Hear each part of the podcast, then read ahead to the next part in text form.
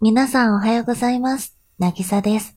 大家好，我是小主。今天的朗读内容是来自2014年的日剧《Anu no Tameni》中的一封信，让我们一起读起来吧。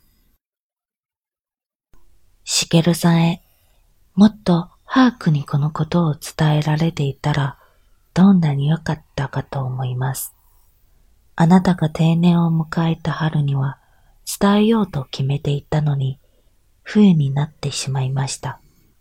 14年前の夏、さざ波に火をつけた人のことです。その人が誰かを知っていて、今まで隠していました。あの日、日が出たという知らせを受けて、すぐにさざ波に向かいました。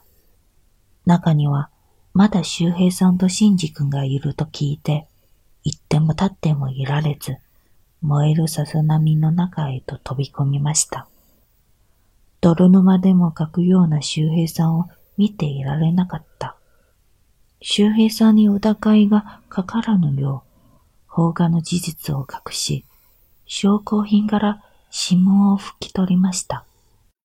警察官の妻でありながら、犯人隠避罪、証拠隠滅罪という二つの重い罪を犯しました。あの日から何もかも変わってしまいました。私が話せば、たくさんの人が取り返しのつかないことになる。私の罪でしげるさんが重罪の仕事を失うのはたまらなく苦しく、14年間隠しておくことしかできませんでした。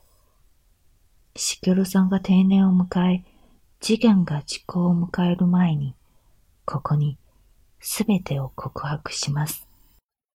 どうか許してください。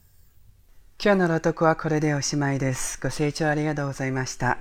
今天的节目就到此结束了。如果你喜欢，就请分享给更多的小伙伴吧。今天的朗读者是我的学生小主。如果您也希望拥有跟他一样好听的发音，可以考虑报名我的课程哦。非常欢迎其他热爱朗读的小伙伴能够与我共同创作或者投稿给我。 我是爸爸，我爱你们。